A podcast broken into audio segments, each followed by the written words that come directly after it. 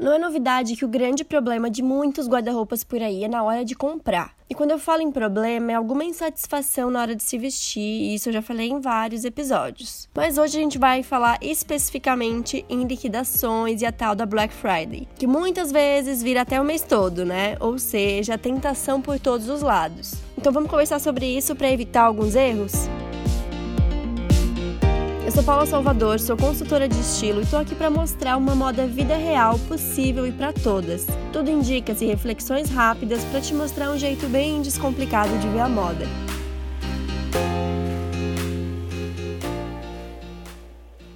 Acho até mais fácil acertar nas compras na Black Friday do que em outras datas, porque como praticamente todas as lojas participam, é algo que a gente já espera. Mais ainda que em promoções pontuais que nem sempre coincidem. Ou seja, é um ponto positivo, mas pensando em lojas de roupas, também dá para prever as épocas de troca de coleção e aproveitar isso muito bem. Inclusive, já fiz etapa de lojas da consultoria em São Paulo, na Oscar Freire, nessa época pensando nisso e conseguimos fazer ótimas compras com ótimos preços em lojas que provavelmente não iríamos fazer compras se não fossem esses descontos. Então não tô aqui para dizer não compre, mas sim saber como comprar. Um erro super comum é se encantar com a peça porque tá pela metade do preço. E aí parece uma oportunidade tanto, porque imagina, tô comprando uma peça que tá bem mais em conta, tá de graça. Só que o preço não pode nos empolgar demais. É importante? Claro que sim, tanto para o nosso bolso quanto para saber se o investimento vale. Mas de qualquer forma, nessas situações em que o preço é o que chama, a gente não pode se encantar com isso. Analisa separadamente. Se eu encontrasse essa peça sem promoção, seria uma boa ideia?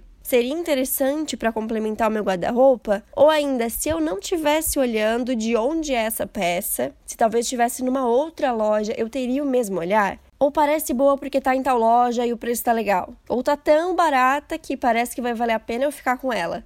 Quando a gente faz etapa de lojas, eu vou antes, separo tudo, a gente prova e aí temos as peças que mais gostamos e já estão reservadas. E depois disso, aí sim, a gente conversa sobre se vamos levar e quais vão ser. Nesse exercício, a gente para para pensar se todas funcionam, como vai combinar, se vai render muito, se aquela peça vai chegar fazendo diferença e multiplicando os looks. Se fala de ter pelo menos três combinações bem diferentes, mas quem faz consultoria comigo sabe que para mim é pouco, a peça tem que render muito mais para passar pela nossa seleção, a gente é super criteriosa. E é só depois de saber se funcionam que a gente para para olhar preço. Claro que todas as lojas que eu olho já estão numa faixa de preço possível para cliente. Já aviso porque sei que em torno da consultoria tem muito essa questão de precisar ter dinheiro, gastar muito e tudo mais. Mas não, tá? Se não quiser nem precisa comprar nada, vale comprar uma só.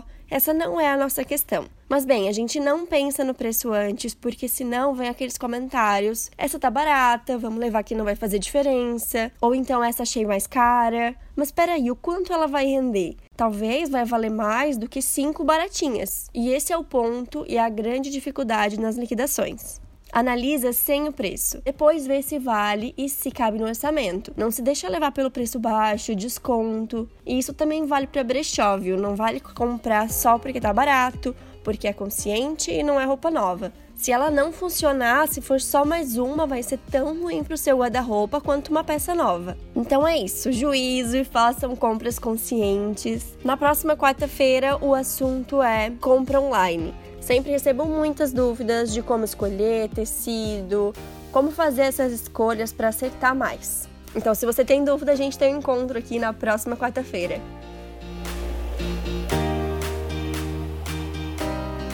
Dicas, sugestões, dúvidas e feedback são super bem-vindos. Então temos o contato aberto pelo Instagram, underline Paula Salvador, ou pelo e-mail oi@paulasalvador.com.br.